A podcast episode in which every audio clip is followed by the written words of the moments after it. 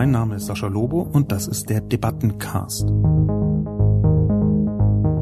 Dieser Podcast wird präsentiert von Scalable Capital, Deutschlands führendem Online-Vermögensverwalter. Sie suchen eine passende Altersvorsorge oder eine Alternative zu Ihrem Festgeld, das kaum noch Zinsen bringt? Scalable Capital legt Ihr Geld an den Finanzmärkten an, steuert Ihr Depot und überwacht das Risiko. Vollautomatisch und kostengünstig ab einer Anlage von 10.000 Euro. Bitte beachten Sie, Geldanlagen bergen Risiken. Jeden Mittwoch erscheint meine Kolumne Die Menschmaschine auf Spiegel Online. Die Redaktion sucht mir dann eine Handvoll Kommentare, vor allem aus dem Spiegel Online Forum raus, und hier im Debattencast reagiere ich darauf. Hallo und herzlich willkommen zum neuen Debatten- und Reflexionscast. Heute zum Thema CSU geführtes Innenministerium supersicher im Superüberwachungsstaat. So der Titel meiner Kolumne. Und hier die Zusammenfassung.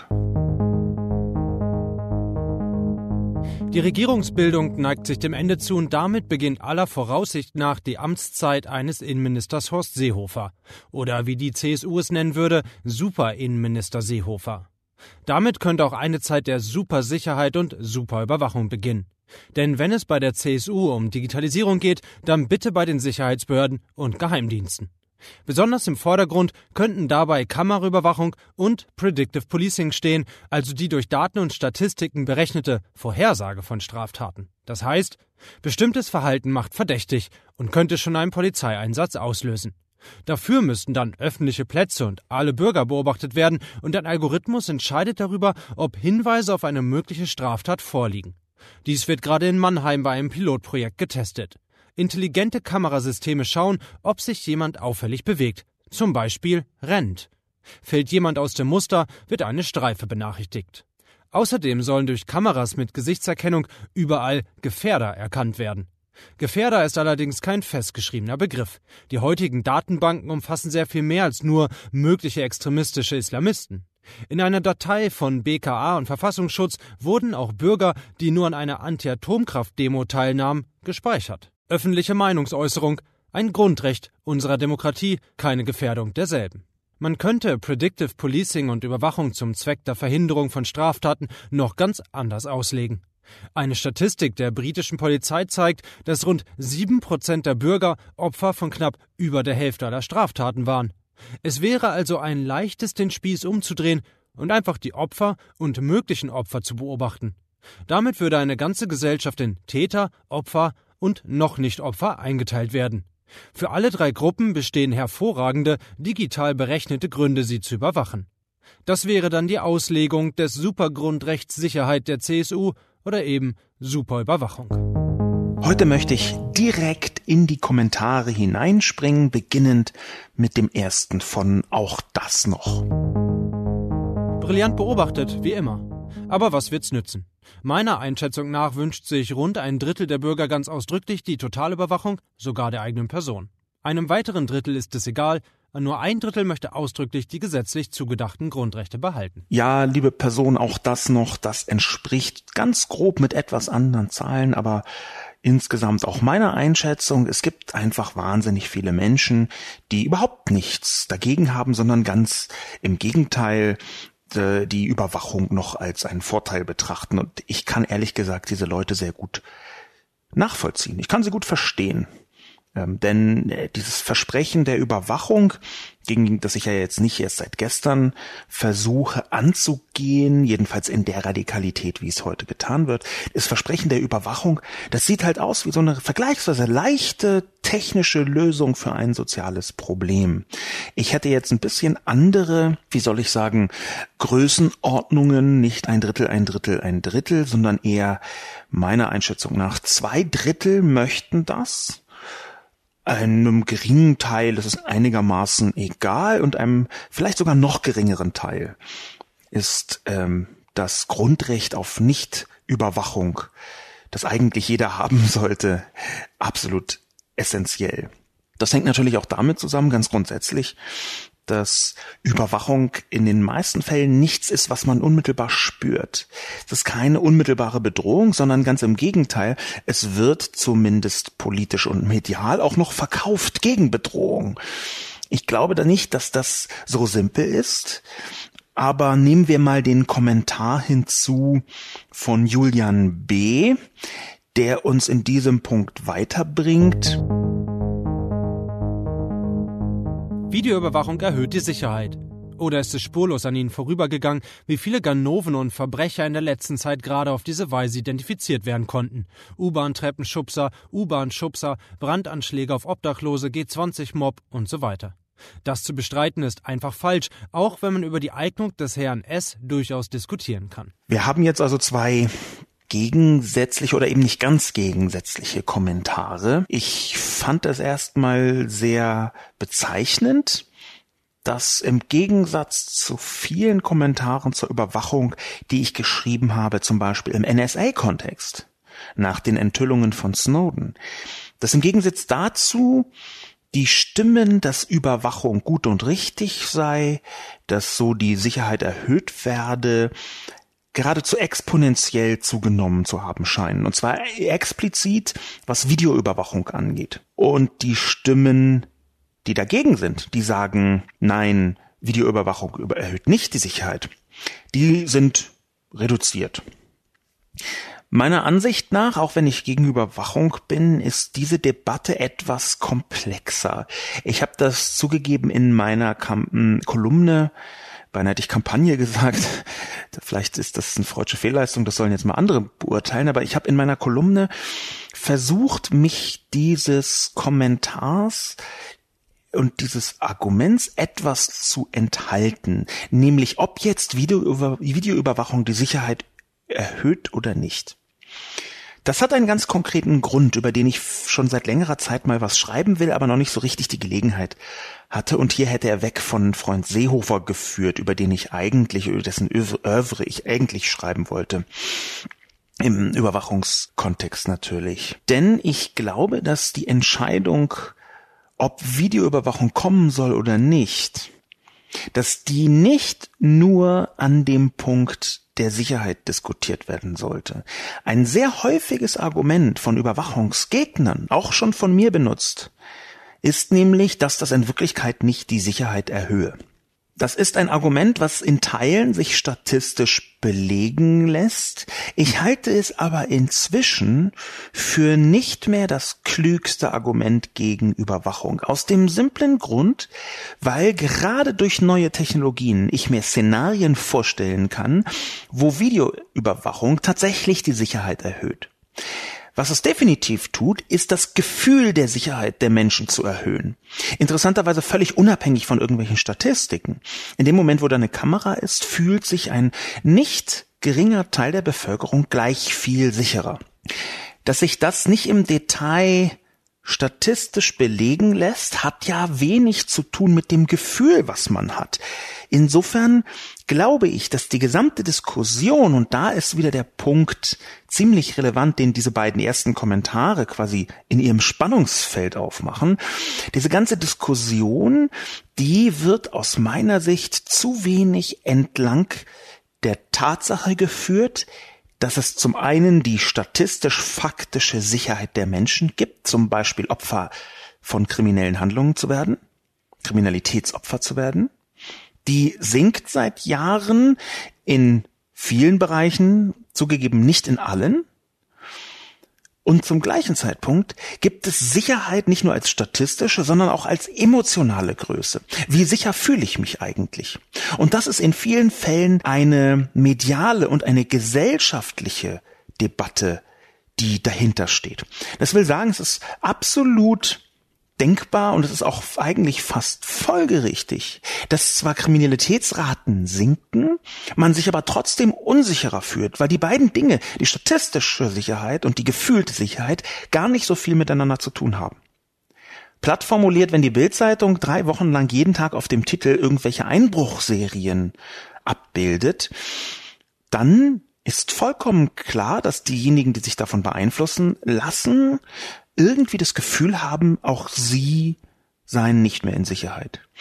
Das heißt nicht, dass, dass die gefühlte Sicherheit ausschließlich eine mediale Komponente ist. Und das ist, hängt auch nicht nur an der Bildzeitung, das hängt an einer ganz Reihe von verschiedenen Öffentlichkeitsfunktionen, den sozialen Medien zum Beispiel, bis hin zu der Tatsache, dass man direkt konfrontiert wird mit bestimmten Kriminalitätsformen oder der Tatsache, dass man in einer Stadt wohnt oder auf dem Land. Da gibt es also eine Vielzahl von verschiedenen Punkten, die hinter der gefühlten Sicherheit stehen. Aber tatsächlich ist hier in dem Kommentar von Julian B. etwas sehr Wesentliches zu lesen. Da sind nämlich aufgezählt, ich zitiere U-Bahn, Treppenschubser, U-Bahn-Schubser, Brandanschläge auf Obdachlose, G20-Mob und so weiter. Da sind nämlich konkrete Dinge aufgezählt, die in den letzten zwei Jahren hervorgehoben worden sind medial, wo Kamerabilder, Überwachungskamerabilder zumeist beigetragen haben, einzelne Verbrechen entweder aufzuklären oder zumindest das Instrumentarium dafür zur Verfügung gestellt haben, um die Aufklärung hinzubekommen. Will sagen, Fotos durch eine Überwachungskamera sind veröffentlicht worden und daraufhin haben sich zum Beispiel ein Teil der eben erwähnten Verbrechenstäter selbst gestellt. Ich fürchte, wenn wir jetzt diese großen, ikonischen, herausgehobenen Verbrechen nehmen, dann ist das zwar nur ein extrem geringer Teil von den tatsächlich geschehenen Verbrechen. Will sagen, wir haben eine riesige Zahl von Verbrechen, wo die Videoüberwachung entweder keine oder eine geringe Rolle gespielt hat. Aber allein dadurch, dass diese sehr großen, sehr bekannt gewordenen Verbrechen über diese Überwachung aufgeklärt worden sind, ergibt sich eine Verschiebung genau dieses Gefühls. In Gesprächen mit Menschen zu diesem Thema, ich halte, wie schon ein paar Mal gesagt, regelmäßig Vorträge und komme danach häufig ins Gespräch mit den Leuten. In Gesprächen genau zu diesem Thema mit ganz normalen Menschen, Müttern, Vätern, ähm, Jugendlichen, Großeltern aus allen möglichen beruflichen und ähm, einem guten Teil der sozialen Schichten. In diesen Gesprächen habe ich gemerkt, dass natürlich diese einzelne Evidenz, da ist dieser absolut widerliche Mensch, der die U-Bahn-Treppe jemanden heruntergetreten hat, dieses Wesen, das ist gefasst worden durch eine Überwachungskamera. Und in dem Moment, wo das so ist, brennt sich in das Gehirn der Menschen ein, oh, ah, Überwachungskameras haben einen sinnvollen und richtigen Zweck. Und ich fürchte, dass in dem Moment, wo man gegen Überwachung argumentiert mit, die funktioniert nicht, argumentiert man genau gegen solche sehr einleuchtende Erzählungen. Und vielleicht argumentiert man irgendwann sogar gegen die Statistik, denn diese neue Technologie, die entwickelt sich ziemlich rasant voran. Und das wiederum bedeutet aus meiner Sicht, irgendwann kommt die Technologie, wo Kameraüberwachung wirklich einen statistischen Vorteil hat. Und dann wird es fast unmöglich, nur statistisch zu argumentieren, weshalb ich versuche, das heute schon so wenig wie möglich zu machen. Gleichzeitig muss man sehen, wenn man in einer Demokratie lebt, dann kann man natürlich, und das ist das Recht von jedem Einzelnen, sich gegen Entwicklung der Demokratie stemmen, auch mit aller demokratischen Macht. Und zu einer Demokratie gehört auch Debatte und die Debatte laut zu führen und hart zu führen. Aber gleichzeitig sehe ich, dass Videoüberwachung an öffentlichen Orten etwas ist, wo ich geringe Chance sehe, die große Zahl der Bevölkerung davon zu überzeugen, dass das gegen Grundrechte verstößt. Das ist traurig. Ich glaube, dass andere Mechanismen, die eben nicht Überwachung ohne jeden Verdacht bedeuten, sinnvoller sein könnten. Aber ich neige inzwischen dazu, meinen Kampf zu konzentrieren dorthin, wo ich größere Erfolgschancen sehe. Das mag man als Einknicken betrachten, das ist äh, dann okay. Aber ich glaube, dass es Details gibt, genau in diesem Bereich, die sich vielleicht doch noch lohnen. Zum Beispiel was die Auswertung angeht, denn es gibt Kameraüberwachung und intelligente Kameraüberwachung. Und gerade die intelligente Kameraüberwachung ist eigentlich genau das, wovor noch vor 30 Jahren sich absolut jeder gefürchtet hat, inklusive der Leute, die sich damals als Law and Order begriffen haben. Jetzt nicht innerhalb von Behörden, aber schon innerhalb der Bevölkerung. Um genau diesen Punkt etwas näher zu betrachten, versuche ich mich näher ranzurobben an genau diese Diskussion. Sehr interessant übrigens, dass die allermeisten Kommentare pro Überwachung, es waren gar nicht wenig, die allermeisten ähm, Argumente pro Überwachung, die argumentieren ganz nah an der Videoüberwachung. Die haben also die verschiedenen Formen der Überwachung gar nicht zur Kenntnis genommen oder es interessiert sie so gar nicht, sondern einfach sich direkt auf diese sehr greifbare Form bezogen. Und ich glaube, das hängt damit zusammen, dass medial genau die Erzählung, von der ich vorher sprach, so einleuchtend ist. Da versuchen irgendwelche Arschlöcher einen Obdachlosen anzuzünden und es ist absolut klar, dass wenn die aufgrund von Videowachung geschnappt werden, dass genau diese Erzählung, genau diese, dieses Geschehnis, was ja auch exakt so geschehen ist, dazu reicht, einen Schluss zu ziehen, ich bin pro Überwachung, weil es in diesem einen Mal geklappt hat. Das ist so ein bisschen anekdotische Evidenz, will sagen Beweisführung anhand von einem einzelnen Fall. Und ich glaube, dass da diese emotionale Begründung, ich möchte das, weil damals die und die geschnappt worden sind, dass die die Hauptursache sind für pro Videoüberwachung und dass der gesamte restliche Überwachungskram einfach mitgekauft wird. Zeisig schrieb, auch die Spitzfindigkeiten und Szenarien, die Sascha Lobo hier auftischt, werden mich nicht von meiner Meinung abbringen. Her mit der Videoüberwachung, gerne auch mit Gesichtserkennung. Je flächendeckender, desto besser. Es geht mir im Übrigen nur am Rande um Terrorismusbekämpfung. Nein, es geht um Alltagskriminalität. Spätestens seit dem Treppensturz von Berlin gibt es für mich keinen Zweifel an der Wirksamkeit von Super-Videoüberwachung, vor allem im Hinblick auf Überführung und Festnahme von Straftätern und somit auch indirekt auf die abschreckende Wirkung. Das ist ein Kommentar, von dem ich sagen würde, er entspricht der Haltung der Mehrheit der Bevölkerung.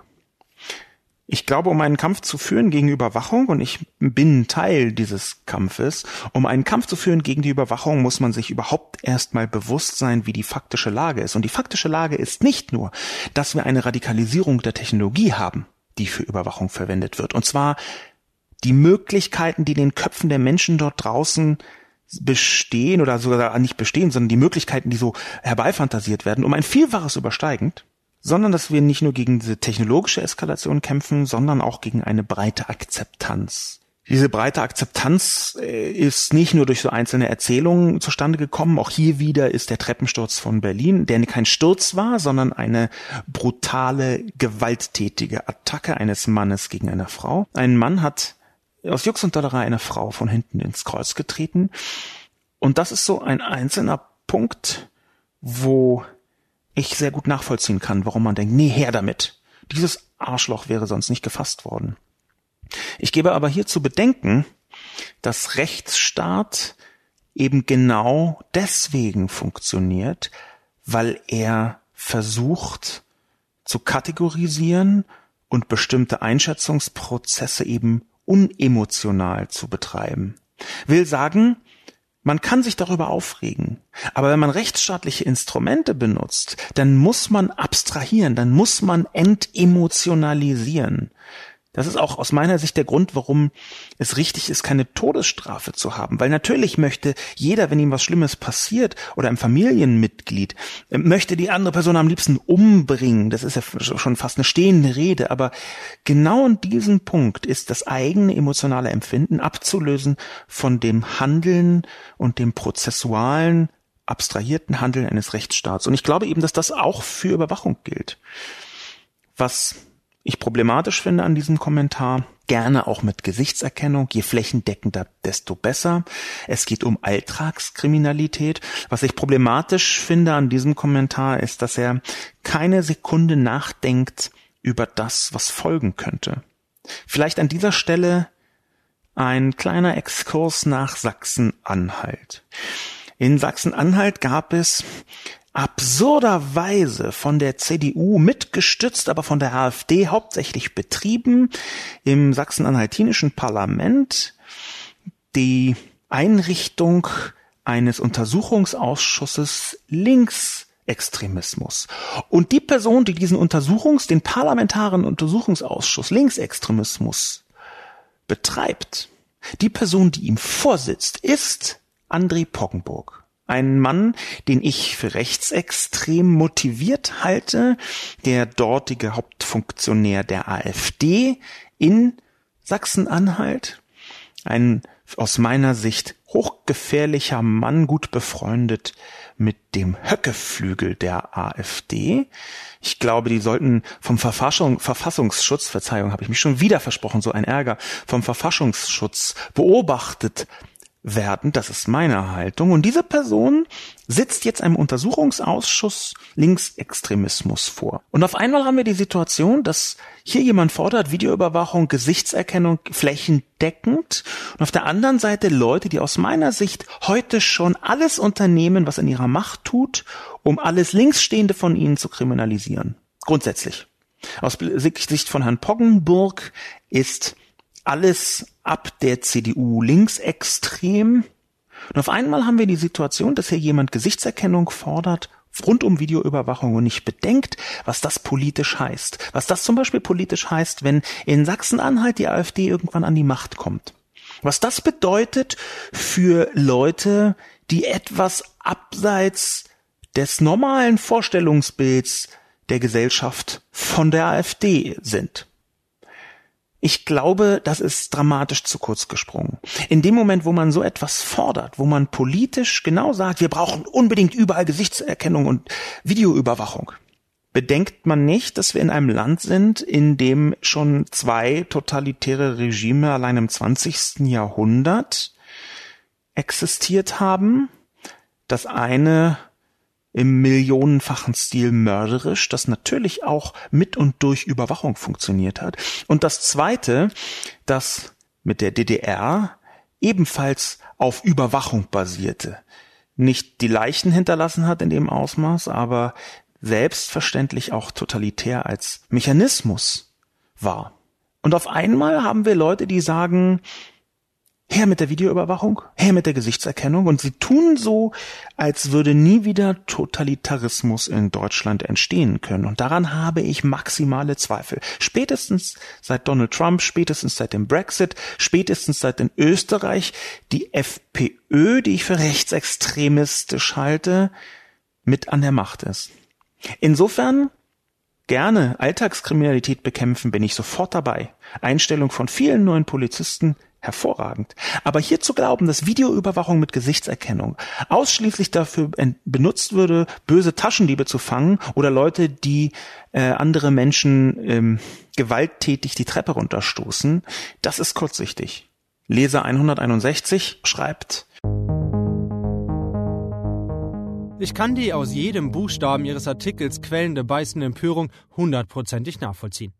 Allerdings war ich schon vorher Ihrer Meinung. Ziel ihrer Texte muss es jedoch sein, diejenigen zu überzeugen, die denken, dass so ein bisschen Überwachung ja gar nicht schadet, wenn es denn zu mehr Sicherheit führt. Ich denke daher, sollten Sie sich darauf konzentrieren zu erklären, warum mehr Überwachung eben nicht zu mehr Sicherheit führen wird, was schlecht an einem System ist, das quasi als die reine Wahrheit betrachtet wird und gegen das keine Widersprüche möglich sind. Auch die Missbrauchsmöglichkeiten eines solchen Systems sollten Sie beleuchten. Wichtig wäre auch immer wieder zu erklären, warum alle Grundrechte wichtig sind und Meinungsfreiheit eben nicht als unwichtig weggewischt werden darf, bloß weil es ein schwieriger zu fassendes Grundrecht ist als Sicherheit. Sie sind ein überzeugender Mann mit Reichweite, verschwenden Sie Ihre Energie nicht auf Zorn, sondern auf Überzeugungsarbeit. Lieber Leser 161, ähm, danke für diesen Kommentar, der mich ein Stück weit entlarvt. Tatsächlich steht ein gewisser Zorn dahinter. Und ich bedanke mich für das äh, Kompliment, überzeugend zu sein. Ich weiß allerdings nicht, ob die Energie verschwendet ist. Ich sehe, dass ich das hätte überzeugender schreiben können. Ich habe in einer Vielzahl von Kolumnen genau die Mechanismen in meinen Kolumnen skizziert, die Leser 161 hier beschreibt, was die Missbrauchsmöglichkeiten angeht zum Beispiel, was die große Gefahr davon ist, wenn man das, was das Überwachungssystem zeigt, als reine Wahrheit betrachtet. Auch das ist absolut hundertprozentig korrekt, lieber Leser 161. Ich glaube aber, dass mir zwischendurch auch ein wenig Zorn gestattet sein muss. Nehmen Sie es einfach als etwas seelische Hygiene und auch ein bisschen als Angstreaktion. Ich fürchte mich vor einem Superinnenminister Superseehofer. Und das, was Sie mit Zorn bezeichnet haben, das ist auch ein bisschen Enttäuschung oder Zorn aus Enttäuschung, denn dieser Superinnenminister Seehofer, der wird eine ganze Reihe von Dingen tun, die ich beschrieben habe. Das lässt sich jetzt schon absehen. Er wird aber vor, eine, vor allem eine ganze Reihe von Dingen nicht tun, die eigentlich essentiell notwendig sind.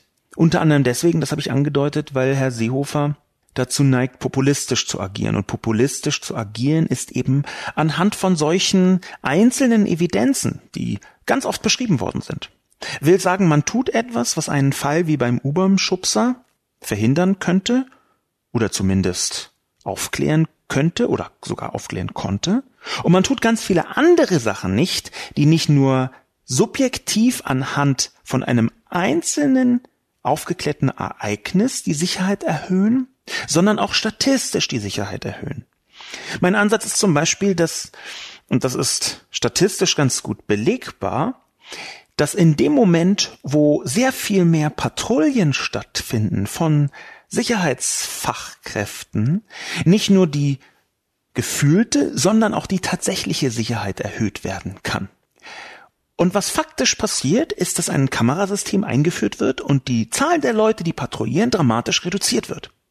Das ist nachweisbar in vielen anderen Städten der Welt. Das darf man nie vergessen. Hier ist Technologie, und zwar auch Überwachungstechnologie, immer eine Möglichkeit zur Automatisierung und vor allem zur Einsparung von Personalkosten. Und deswegen heißt die Rechnung eigentlich für jede Kamera, die aufgestellt wird, kann gut sein, muss nicht zwingend, aber kann gut sein, dass eine Sicherheitskraft, eine patrouillierende Sicherheitskraft eingespart wird. Mit dem Argument, na, wir haben da jetzt ja eine Kamera. Und schon allein, weil natürlich das Geld für Sicherheit ein begrenztes Budget darstellt und alles, was man dann für ein teures Kamerasystem ausgibt, kann dann nicht mehr verwendet werden, um jemanden zu bezahlen. In der Tat, lieber Leser 161, habe ich darüber schon oft geschrieben. Ich könnte aber auch noch ganz oft drüber schreiben. Jetzt wollte ich einmal eine zornige Kolumne schreiben und auch eine, die so ein bisschen ansatzweise prophetisch funktioniert, anlässlich dieser beiden Dinge, die auch in der Kolumne auftauchen. Nämlich einmal handfest das Gesetz in Bayern, das ich mir angeschaut habe, dessen Bewertung ich mir angeschaut habe. Das ist ja verlinkt in der Kolumne, was höchst problematisch ist. Und zum Zweiten dass Horst Seehofer Superinnenminister wird und dass die CSU alles dran setzen wird und Horst Seehofer speziell auch, um dieses Super so greif und fühlbar wie möglich zu machen. Da etwas zornig zu sein, ich nehme trotzdem diesen Kommentar an, lieber Leser 161, schon weil er so fantastisch komplimentsatt ist überzeugender Mann mit Reichweite. Das äh, trifft mich natürlich aufs Positivste im Mark. Ich versuche dann in Zukunft wieder überzeugender zu werden. Also danke für diese Anregung, lieber Leser 161. Zur Erinnerung. Dieser Podcast wird präsentiert von Scalable Capital, Deutschlands führendem Online-Vermögensverwalter. Professionell, bequem und kostengünstig. Lies das schrieb Seehofer kein Superdämon, wir Bayern wissen das. Seehofer ist noch nicht mal Minister. Er hat noch keine Regierungserklärung abgegeben. Lobo kennt ihn offenbar kaum, denn das, was er an Superüberwachung unterstellt, ist auch in Bayern weder Praxis noch geplant. Der irrationale Anti-Seehofer-Reflex von Nicht-Bayern wird zur Angstmache instrumentalisiert, als ob jede Überwachung gleich Freiheitsberaubung sei. Seehofer, wie wir ihn seit Jahrzehnten kennen, wird sein Ministerium ähnlich wie die bayerische Staatskanzlei solide und ohne große Skandale führen. Für freiheitsgefährdende Aktionen ist er nicht bekannt, dafür hätte er auch nicht die Kompetenzen. Seehofer kümmert sich voraussichtlich etwas besser als seine Vorgänger um Kontrolle und gegebenenfalls Abschiebung von illegalen Migranten. Das ist seine legale Aufgabe, für die er gewählt wurde. Keine Angst vor Horst. Ein CSU-Fan offensichtlich, der im Prinzip zu jedem Argument, was ich gebracht habe, und die meisten Argumente habe ich auch mit Fakten und Verlinkungen gestützt und erklärt, einfach eine Gegenbehauptung aufstellt. Es fängt damit an, dass ich ganz konkret sage, dass in Bayern soeben unter Seehofer ein Gesetz erlassen worden ist, dass ich für eine Form von Superüberwachungsgesetz halte und nicht nur ich. Da kann man vom Deutschen Anwaltverein äh, bis hin zu den üblichen Bürgerrechtsgruppen, wen auch immer fragen. Die Grünen etwa in Bayern haben dazu Stellung genommen die ja mit Bündnis 90 durchaus auch einen Rechts, ein Bürgerrechtsfundament parteilicherseits mitbringen. Das ist in Bayern natürlich sehr wohl Praxis. Nur dass Sie, lieber CSU-Fan, das nicht sehen oder nicht sehen wollen oder nicht bemerken, heißt ja nicht, dass es das nicht gibt. Der Anti-Seehofer-Reflex ist eine Anti-Seehofer-Reaktion und kein Reflex und sie ist auch nicht irrational. Ich habe in einem halben Dutzend Kolumnen schon über Seehofer geschrieben in verschiedenen Facetten, grob überschlagen, bitte jetzt nicht auf die Zahl 6 festnageln. Äh, er taucht immer wieder auf und er taucht hauptsächlich dann auf, wenn ich sehe, dass er in einem Bereich, wo man rational agieren müsste, eigentlich populistisch agiert. Seehofer, und das ist ja nicht nur meine Meinung, sondern das denkt irgendwie 80 Prozent der Bundesrepublik, ist halt eine Art Hyperpopulist, der alles tun wird, damit seine Klientel fühlt, ah, es ist in Ordnung. Es ist auch keine Angstmache aus meiner Sicht, wenn ich versuche ganz genau zu skizzieren, was ist in Bayern unter Seehofer geschehen. Das steht ja in der Kolumne drin. Das ist verlinkt, das ist nachvollziehbar, das ist aus meiner Sicht faktisch hinterlegt. Seehofer, wie wir ihn seit Jahrzehnten kennen, sagt, liest das, ja, ich kenne ihn auch seit Jahrzehnten. Weiter bei liest das wird sein Ministerium wie die bayerische Staatskanzlei solide und ohne große Skandale führen. Und das ist ein sehr interessanter Punkt. Ohne große Skandale? Seehofer? Das ist mir nun einigermaßen neu, um es vorsichtig zu sagen. Ich werfe mal den Namen Hader Tower einfach hier so mitten rein. Die damals zurückgetreten, will sagen, das, was davor geschehen ist, kann man durchaus mit Fug und Recht als großen Skandal bezeichnen.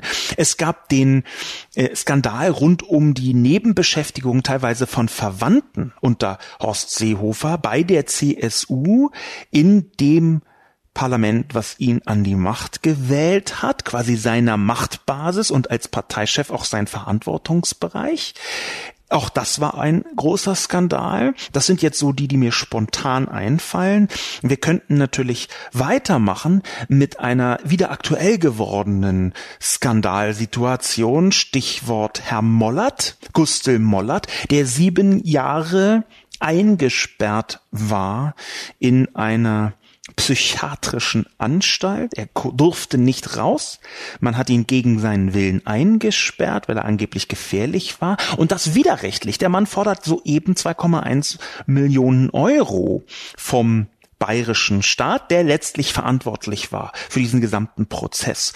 Und auch hier sehen wir, weil es politische Verquickung gegeben haben dürfte, in diesem Fall, multiple übrigens, und auch hier sehen wir, natürlich gab es eine Reihe von Skandalen unter Seehofer. In dem Moment also, wo man das alles ausblendet, ist man schon tendenziös. Und für freiheitsgefährdende Aktionen ist er nicht bekannt. Dem möchte ich jetzt aber heftig widersprechen. Es ist richtig, dass er Ihnen als CSU-Wähler lieber liest das oder liebe liest das. Wahrscheinlich nicht die Freiheit äh, gefährdet hat, einer Reihe von anderen Menschen, aber eben schon. Insofern, natürlich ist Seehofer kein Superdämon, sondern Seehofer ist jemand, der populistisch in einem Bereich agiert, in dem man nicht populistisch agieren sollte. Und das auch noch mit dem Anspruch, super zu sein. Will sagen, die selbstgesetzten Überwartungen noch zu übertreffen.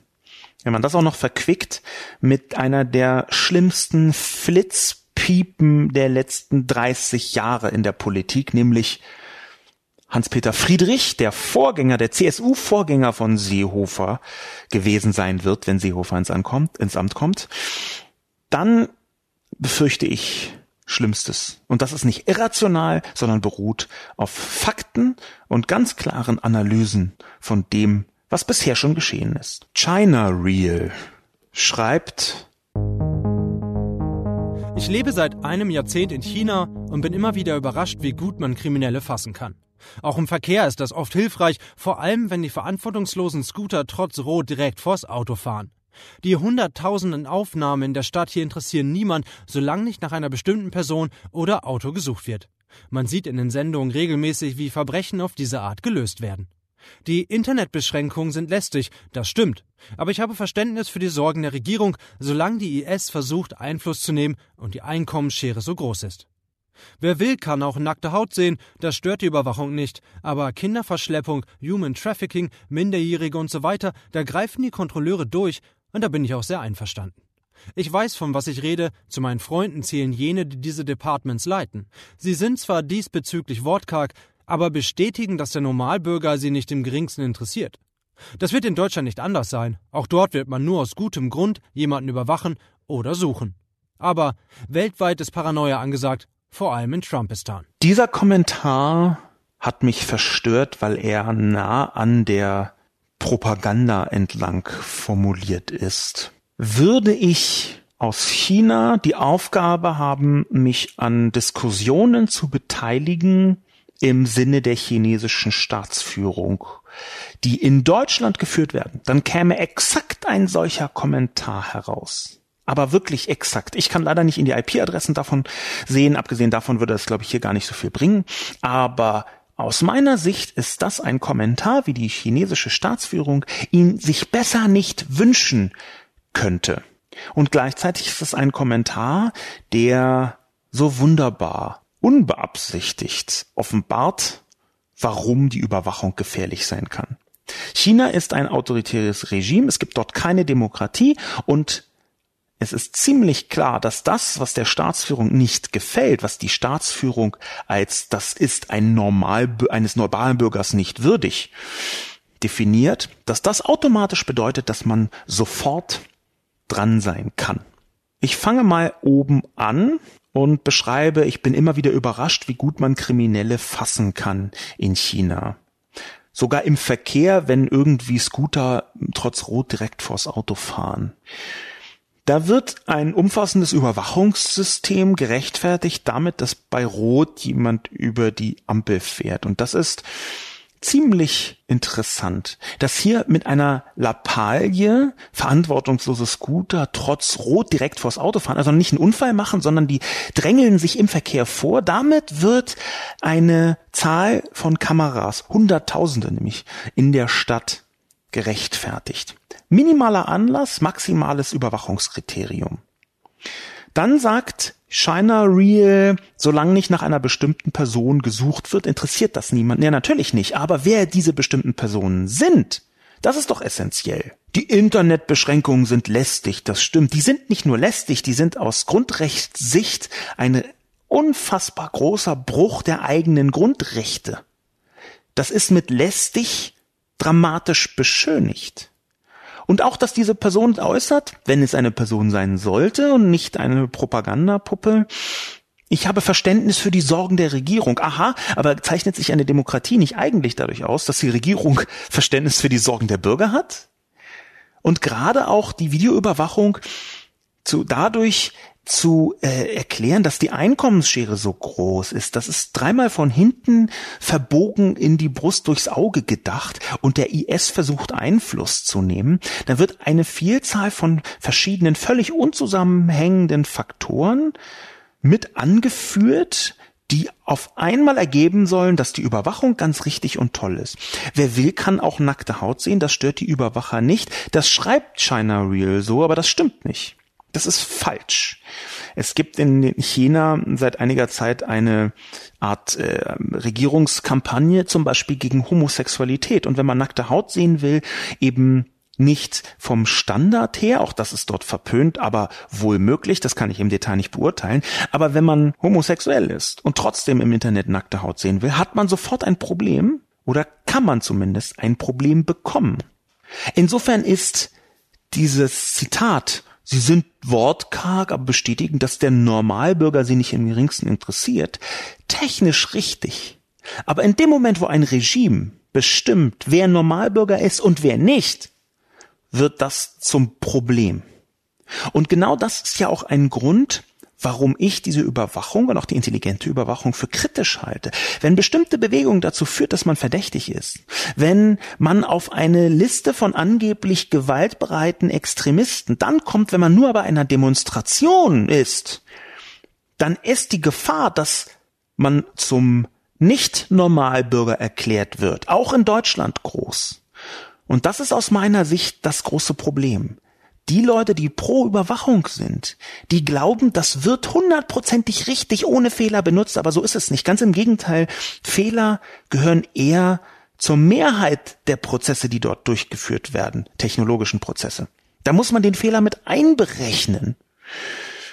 Ich glaube, dass der äh, Kommentar, den wir eben gelesen haben, ein chinesischer Propagandakommentar ist, nachgewiesen ist die automatisierte, halbautomatisierte und auch redaktionelle Absonderung von Propagandakommentaren, zum Beispiel vom britischen Geheimdienst, vom amerikanischen Geheimdienst und vom russischen Geheimdienst. Überall dort gibt es entweder faktische Beweise in Form von geleakten Dokumenten oder Beweise im Sinne von ähm, gut ausrecherchierten Berichtungen, Berichten, was zum Beispiel russische Trollfabriken angeht wo der Begriff Trollfabrik ein bisschen in die Irre führt, die aber versuchen, Diskussionen zu lenken. Das ist also so, dass faktisch bewiesen, es ist bei Großbritannien und den Vereinigten Staaten, durch Berichte äh, bewiesen ist es bei Russland und jetzt ist die äh, Vermutung, dass das bei China ebenso sein könnte, nicht besonders klein, sondern die ist groß und ich halte das deswegen diesen Kommentar von China Real für einen fantastischen Propagandakommentar aus der Feder der chinesischen Trollfabriken, wenn man das mal so sagen möchte. Das ist nicht eine hundertprozentige Sicherheit, natürlich nicht. Es kann auch immer sein, dass da eine Person ist, die äh, sich selbst gerne äh, in diese Sphären hineinbegibt. Es kann auch sein, dass da jemand eins zu eins die Haltung der chinesischen Staatsführung so verinnerlicht hat, dass er genauso darunter kommentiert. Ich glaube es im Detail allerdings nicht. Dafür sind zu viele Kommentare exakt so aufgestellt, wie man das propagandaseitig aufstellen würde. Bis hin zu der Rechtfertigung von einem umfassenden Überwachungssystem anhand von Einkommensschere ist so groß oder der IS versucht Einfluss zu nehmen. Der Schlusskommentar zum Schluss, um ein wenig kürzer heute zu sein, im Debattenpodcast stammt von Dirk Resür und heißt Ungelegte Eier. Der Minister ist noch nicht im Amt, schon kommt Expertenkritik. Er könnte dies und das. Sachliche Analysen fehlen. Gibt es zum Beispiel einen Zusammenhang zwischen der Menge von Videokameras und der Anzahl Verbrechen? Ist eine permanente Videoüberwachung personell überhaupt möglich? Wie viel Überwacher bräuchte man denn? Stattdessen werden die üblichen Bedenken geäußert. Schon erstaunlich. Der Kommentator, der alles tut, um aufzufallen, möchte in der Öffentlichkeit nicht auffallen. Eine gespaltene Persönlichkeit. Vorschlag. Erstmal ordentlich recherchieren, dann Ergebnisse ohne Konjunktiv. Dieser äh, Kommentar von Dirk Resue ist natürlich eine Unverschämtheit, aber auch unverschämte Kommentare sollen hier zu Wort kommen. Warum ist er eine Unverschämtheit? Es fängt damit an, dass hier Experten äh, Kritik in Anführungszeichen sind, so als würde ich mich nicht intensiv damit beschäftigen. Es geht weiter, dass damit dass sachliche Analysen fehlen, was nicht stimmt. Es ist eine sachliche Analyse vorhanden, direkt da drin.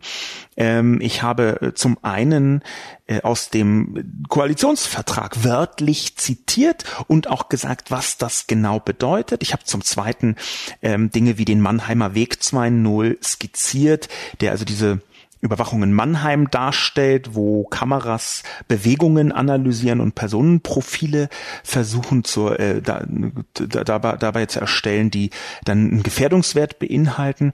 Ich habe ähm, intensiv gezeigt, wie Predictive Policing funktioniert. Ich habe aus dem ähm, Tätigkeitsbericht der Bundesdatenschutzbeauftragten zitiert. Ich habe das Gesetz zitiert, den Entwurf in Bayern unter Federführung von Horst Seehofer und einen neuen das neue Polizeiaufgabengesetz.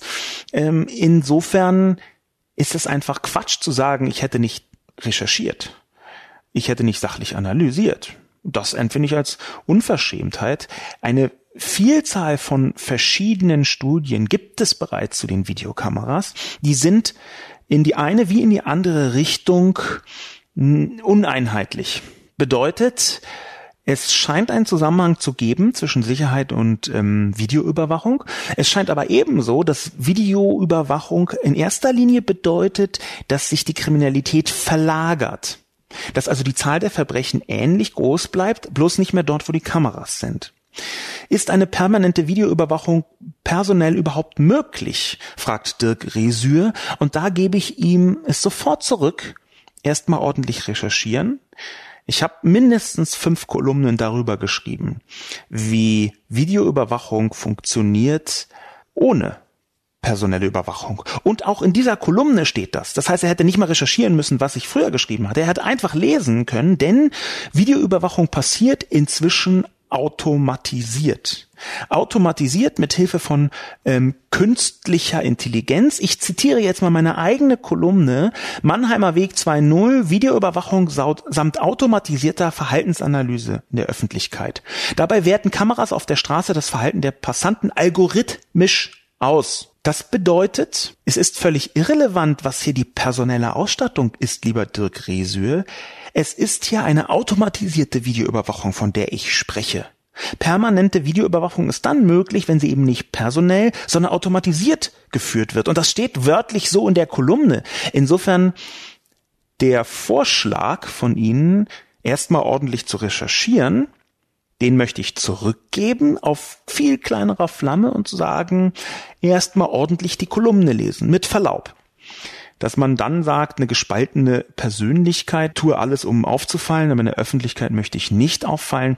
Das ist das übliche ad hominem von vielen Überwachungsbefürwortern, die den Kurzschluss machen, zu sagen, aber du gibst doch auch auf Facebook deine Daten an, was hast du denn gegen Überwachung?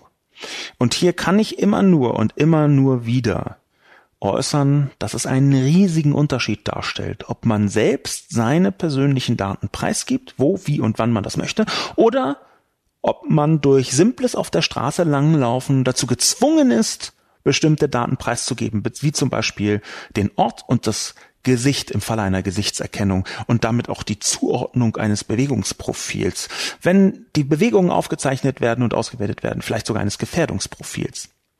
Und das ist ein so substanzieller Unterschied, dass ich den Vorwurf von Dirk Riesür zurückweisen möchte. Ergebnisse ohne Konjunktiv, wenn man eine Kolumne schreibt, wo man vermutet, wie es unter Seehofer sein würde, und zwar anhand von Fakten aus der Vergangenheit, anhand von Gesetzesentwürfen, die Horst Seehofer mit eingebracht hat in Bayern. Wenn man das also so tut, dann glaube ich, dass es absolut legitim ist, im Konjunktiv zu schreiben und zu vermuten, was Horst Seehofer uns bringen wird als Superinnenminister. Insofern, lieber Dirk Resür, sehe ich in Ihrem Kommentar etwas, was leider für die gesamte Debatte typisch ist, nämlich eine reine Gefühlssteuerung dieser Debatte. Ich befürchte trotzdem, dass der Kampf gegen eine Videoüberwachung, gegen eine flächendeckende Videoüberwachung ein Rückzugsgefecht ist. Und das macht mich zornig. Das hat Leser 161 schon richtig erkannt. Mit diesem, wie ich zugeben möchte, mäßig glücklichen Ausblick, dass ein Stück weit der Kampf aufgegeben werden muss weil er nutzlos scheint gegen Superhorst Seehofer mit seiner definitiv kommenden Videoüberwachung. Mit dieser resignativen Schluss, mit diesem resignativen Schluss möchte ich Sie dieses Mal, liebe Zuhörerinnen und Zuhörer des Podcasts, entlassen in eine nachdenkliche Woche.